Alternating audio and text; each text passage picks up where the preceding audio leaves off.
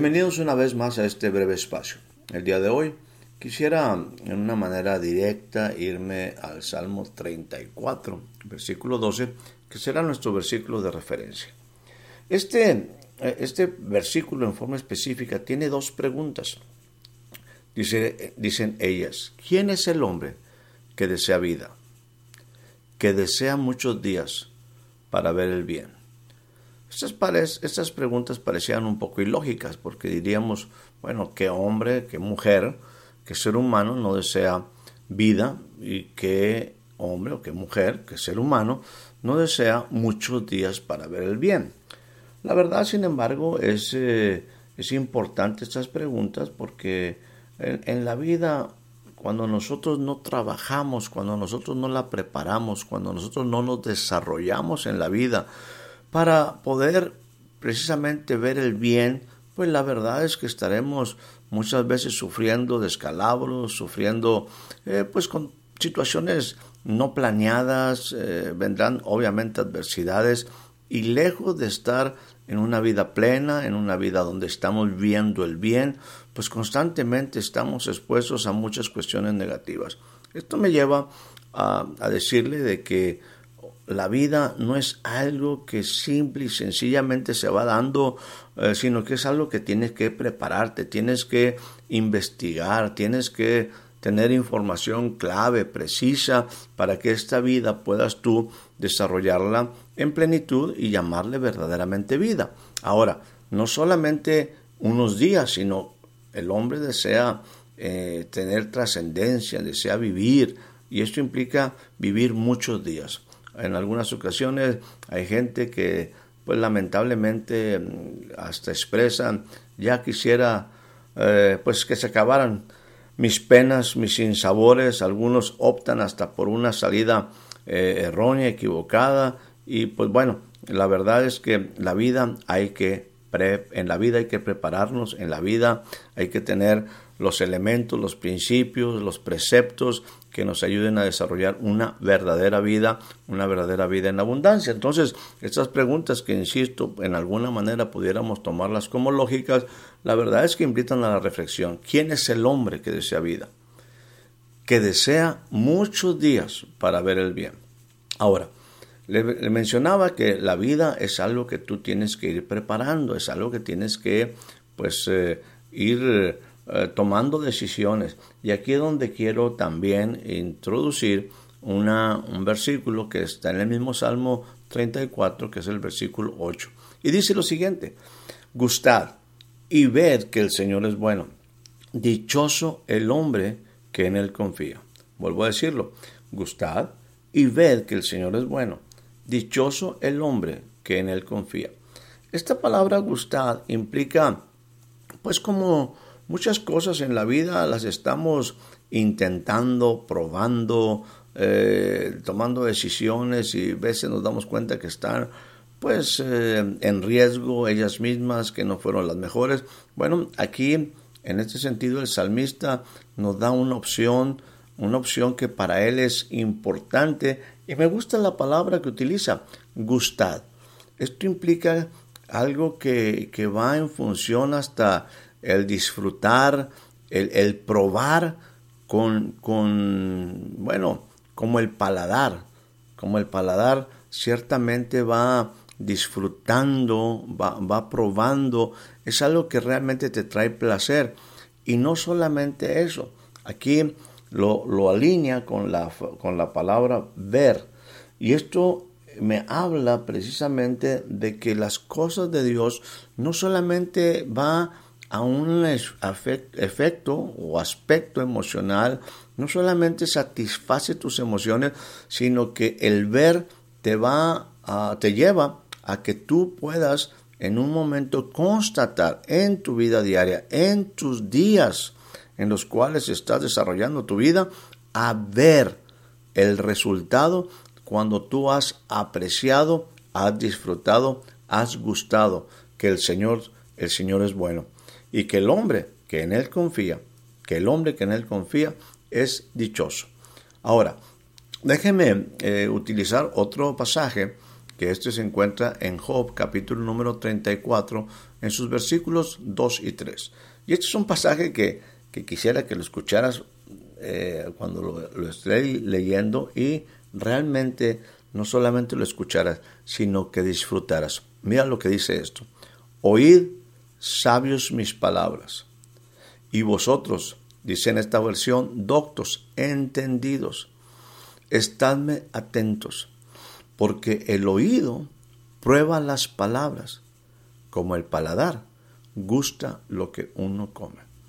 Yo espero que las palabras que estamos compartiendo sea precisamente eh, algo que venga a traer esta dimensión de placer, de disfrutar, de realmente gozar de algo rico, sabroso.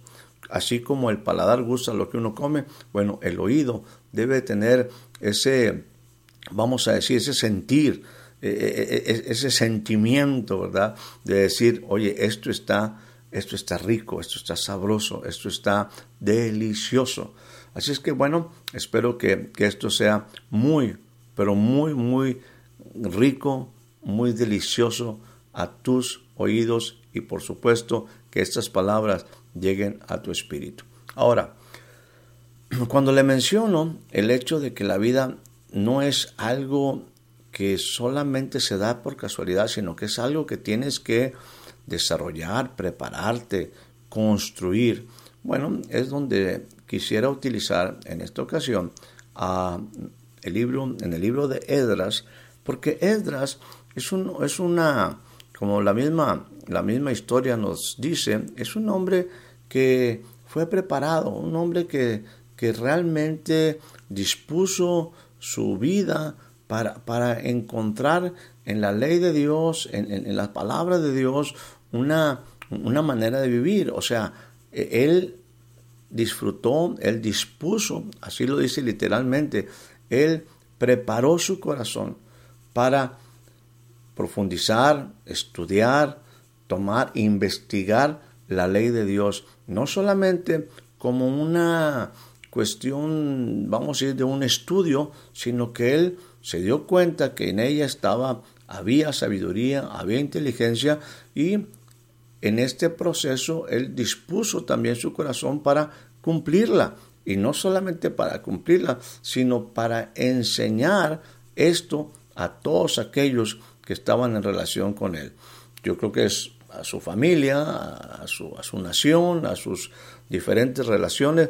No solamente él preparó su corazón para estudiar un libro, sino que entendió que ese libro o en ese libro estaban verdades, principios, insisto, preceptos que podían hacer su vida definitivamente diferente. Y entonces él, al momento de que la disfrutó, al momento de que eh, encontró en ella placer y obviamente comprobó que esto tiene resultados, dispuso su corazón no solamente para estudiarla, sino para cumplirla y también para enseñar su familia, sus consiervos, su gente, su pueblo y bueno, esto para él era sumamente importante. Este hombre fue un hombre que llegó a ser un hombre versado, muy conocedor de la ley.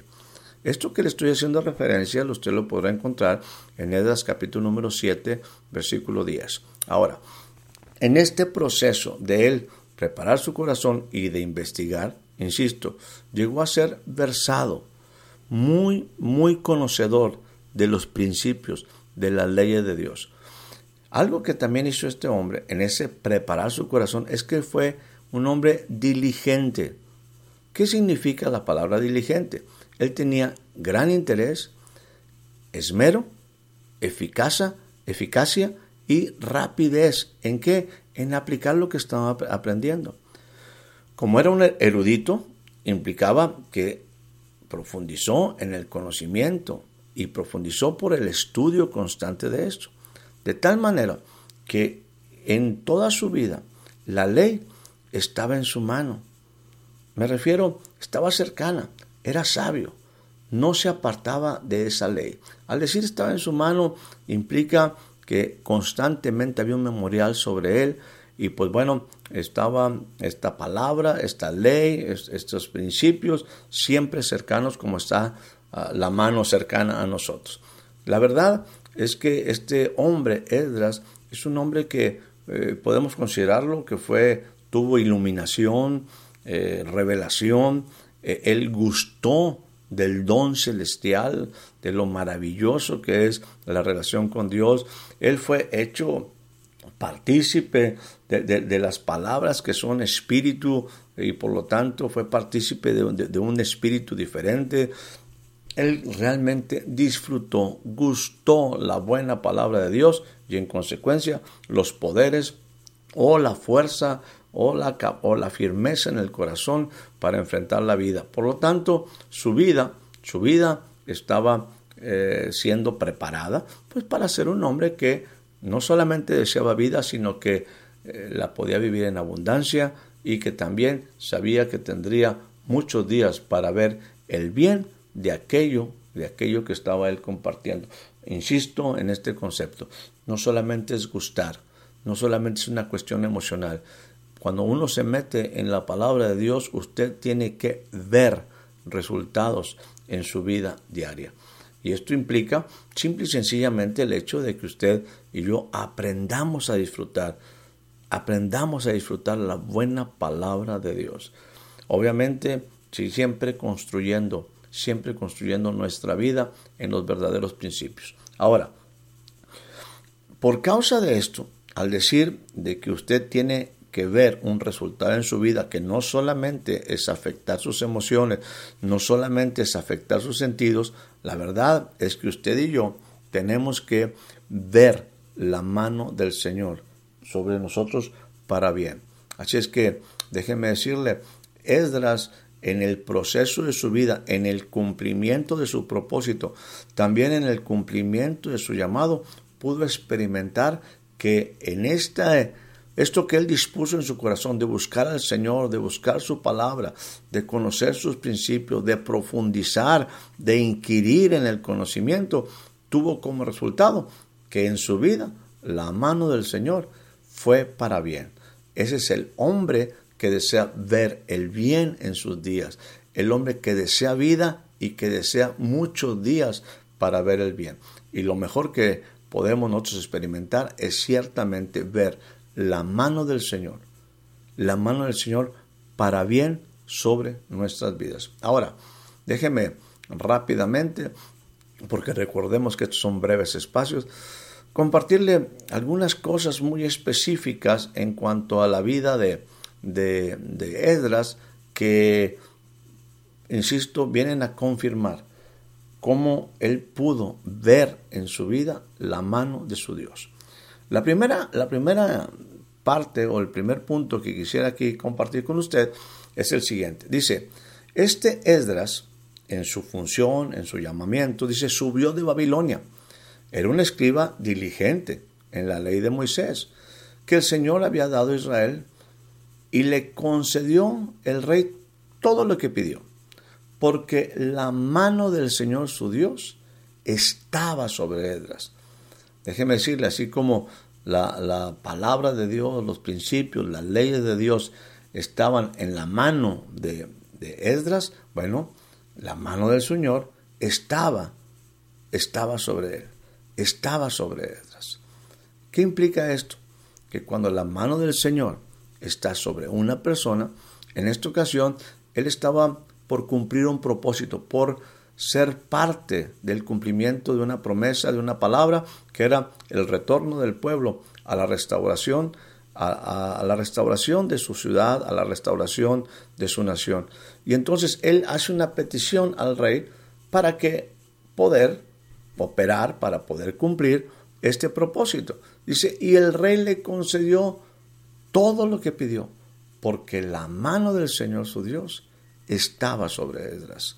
Entonces, lo primero que en este caso estaremos mencionando es que la mano de Dios en la vida de una persona, no solamente en Esdras, sino en aquellos que son escribas diligentes, hombres que les interesa, hombres y mujeres que les interesa, que aman, que gustan la palabra de Dios, la mano del Señor produce favor, favor para cumplir nuestro propósito, necesitamos tener favor, gente que en un instante también, o poder encontrar favor para facilitar las cosas, y el favor es clave en nuestra vida, el favor determina muchas cosas y muchos cambios. Ahora, dice también más adelante, eh, porque el día primero del mes fue el principio de la partida de Babilonia, y al primer primero del mes quinto llegó a Jerusalén estando con él la buena mano de Dios. Estando con él la buena mano de Dios. ¿Qué implica esto? Que en los procesos, en este caso, eh, significó que Edras tendría no solamente que salir con el favor del rey, sino que tenía que trasladarse una gran distancia para llegar al lugar donde se iba a proceder o iba a restaurarse eh, las diferentes áreas que se estaban dando eh, para la restauración de la nación de Israel. Ahora, ¿por qué llegó? ¿Por qué llegó a su lugar de destino? Porque la buena mano de Dios estuvo con él. Entonces, primero, la mano de su Dios, la mano de tu Dios produce favor. Segundo, la mano de Dios te guarda en el camino, te guarda en tu trayecto, te guarda para que tú llegues a tu destino. Ahora, dice también lo siguiente, e inclinó a mí su misericordia delante del rey y de sus consejeros y de todos los príncipes poderosos del rey.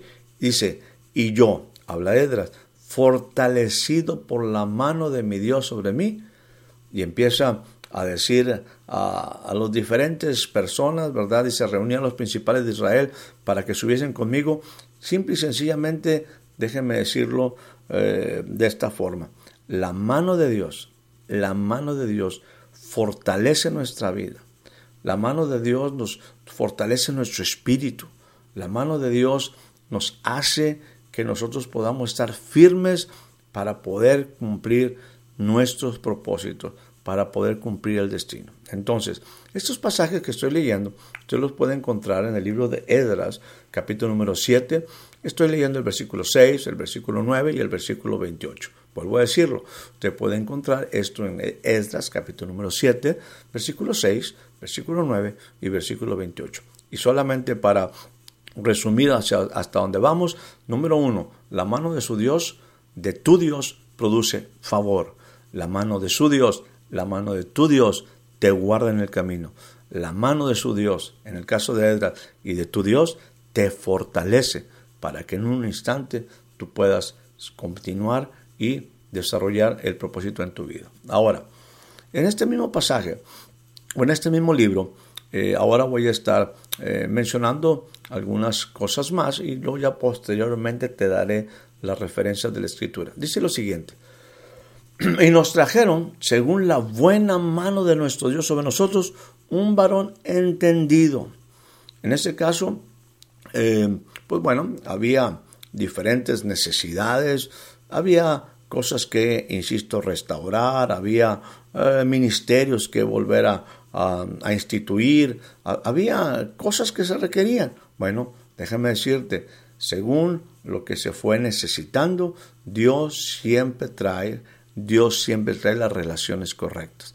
La buena mano de Dios provee relaciones que te ayudan a desarrollarte, que te ayudan a crecer.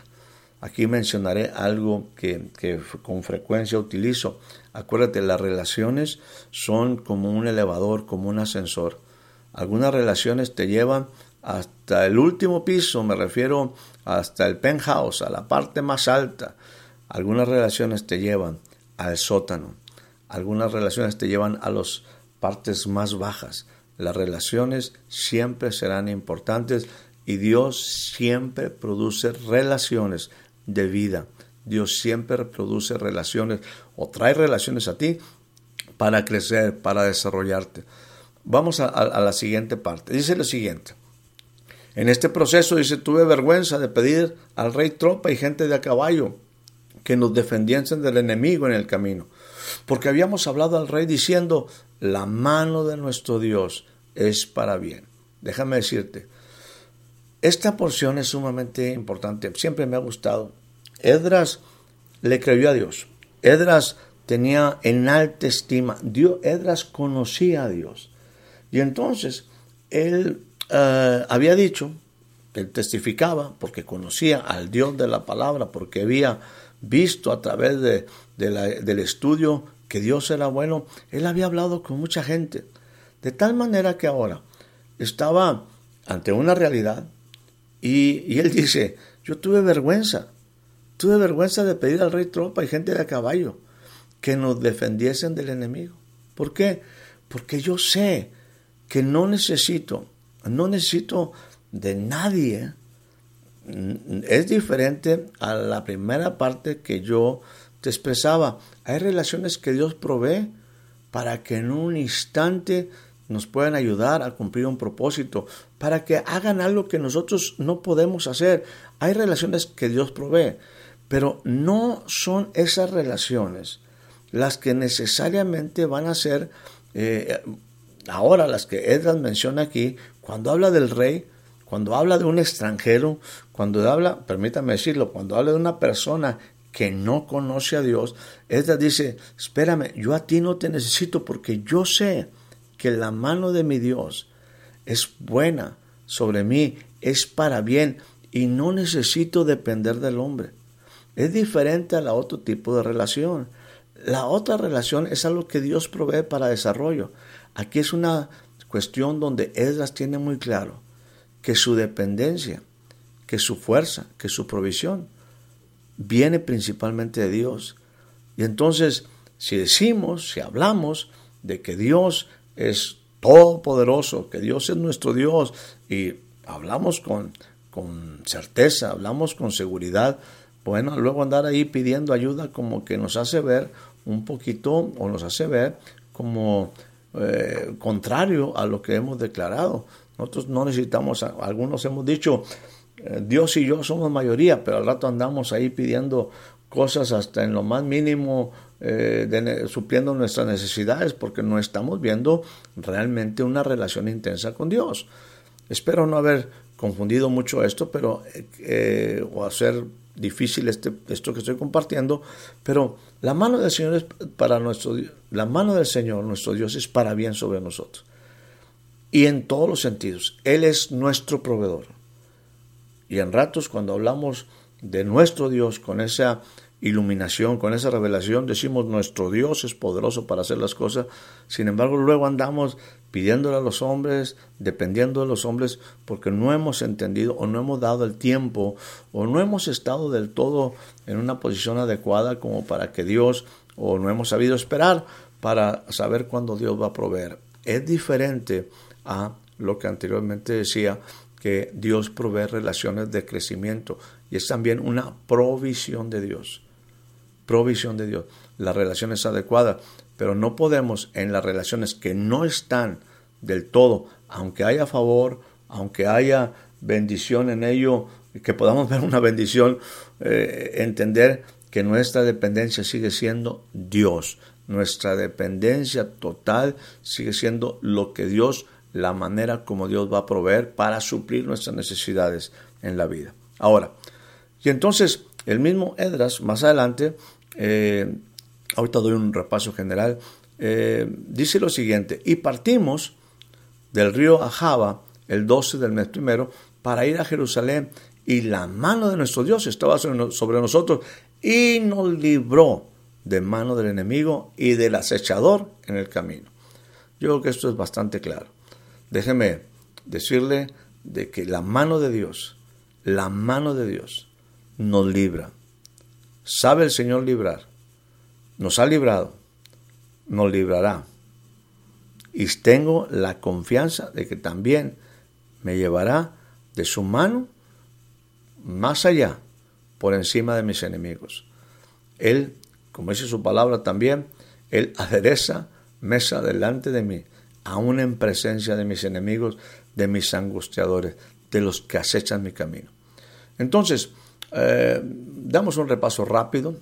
La mano de Dios entonces, la buena mano de Dios para aquellos que han gustado la buena palabra de Dios, para aquellos que les ha gustado la palabra de Dios, que disfrutan la palabra de Dios, para aquellos que en un momento ah, han probado y, y quieren ver ciertamente la buena mano de Dios, es una realidad. Porque el hombre que desea vida, el hombre que desea muchos días para ver el bien, debe ser un, hombre que ciertamente disfruta, como el paladar gusta lo que uno come. El hombre de Dios, la mujer de Dios, aquel que quiere ver una vida diferente, tiene que saber oír y probar las palabras. Y no solamente probar las palabras, ver en su vida el resultado, el resultado de aquello que en un momento estudió, confirmó, investigó, indagó, inquirió, vamos, profundizó en la palabra de Dios y ha gustado de lo bueno de Dios, de la buena palabra de Dios, en la mano de Dios va a producir sobre él la fuerza, va a producir la vida, la mano de Dios le va acompañando, le va a acompañar en su camino, en sus días, porque la mano de Dios, y con esto concluyo, solamente resumiendo, la mano de Dios produce favor sobre ti. La mano de Dios te guarda en el camino. La mano de Dios te fortalece. La mano de Dios provee relaciones correctas. La mano de Dios siempre se abrirá para bien sobre ti. La mano de Dios libra tu vida de los enemigos. Por lo tanto, mi estimado, mi amigo, mi amiga, que la buena mano de Dios en tu proceso de desarrollo, en tu proceso de estudio, de disfrutar lo bueno que Dios tiene para ti. Que la buena mano de Dios esté sobre ti. Que la buena mano de Dios esté sobre tu familia. Que la buena mano de Dios esté sobre tu comunidad. Y por qué no, que la buena mano de nuestro Dios esté sobre nuestras naciones. Que tengas un excelente día. Que tengas una excelente tarde. Que tengas una excelente noche.